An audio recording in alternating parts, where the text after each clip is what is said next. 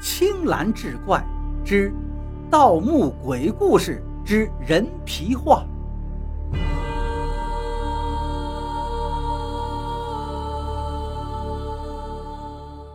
出了地宫，再往前走，是一条足有三米多宽的甬道。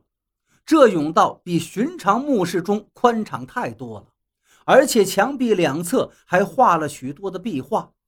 我用手电照在上面。一幅一幅地看了过去，壁画中都是宫廷中发生的事情。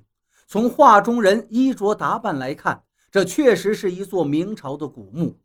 但诡异的是，画中之人无论性别、年龄、身份，两个眼睛都是黑色的空洞，就像是被挖去了一样。甚至包括身穿龙袍的皇上，我不由得毛骨悚然起来。这座墓肯定不是皇帝墓，但又是跟皇室有些关联，也不知道到底葬的是什么人。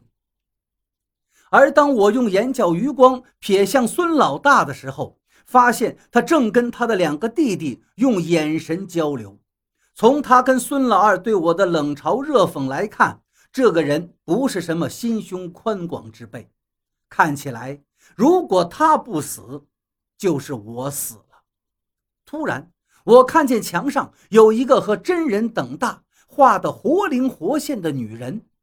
这个女人全身赤裸，身上有无数条一指宽的刀口，而刀口里好像种着什么东西，长出了肉芽一样的玩意儿。不，不对，刀口里的东西不是画上去的，就像是真的种在里面。因为我看到那个东西正在逐渐的变大，那是耳朵，那女人身体里正在向外长着耳朵。糟了，是人皮画！孙老四大叫起来，我心中一惊啊！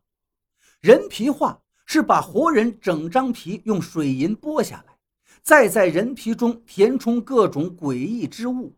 然后在墙壁上抠出凹槽，把它塞进去。人皮画的高手制作出来的成品，看起来跟真正的画作是一样的。但是，活剥人皮产生的怨念会附着在人皮画中，再放到古墓中受着阴气滋养。一旦遇到阳气，就会发生类似起尸的事情。至于之后发生什么，那就得看墓主在人皮当中到底放了什么了。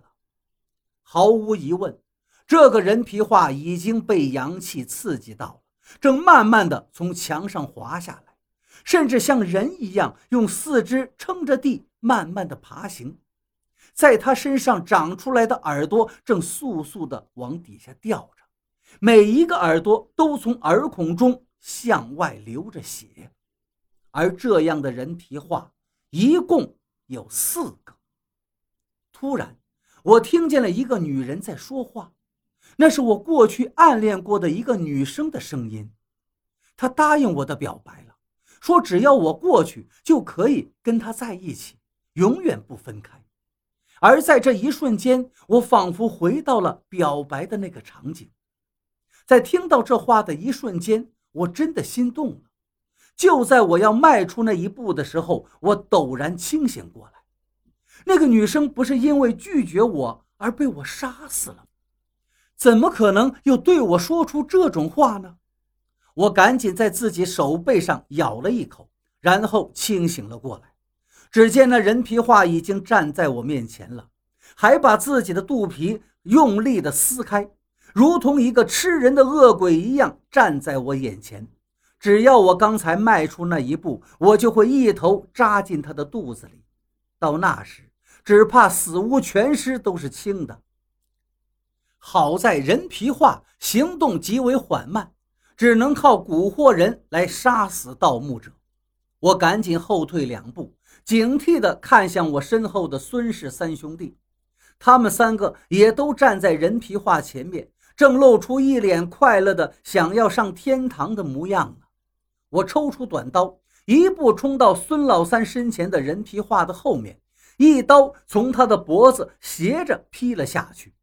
人皮画并不是很结实，呲啦一下就被劈出了一个大口子，无数凄惨的叫声从他体内传出。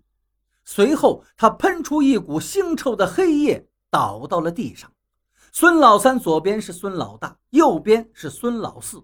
我毫不犹豫地向孙老四那边扑去，一刀又劈开了他面前的人皮画。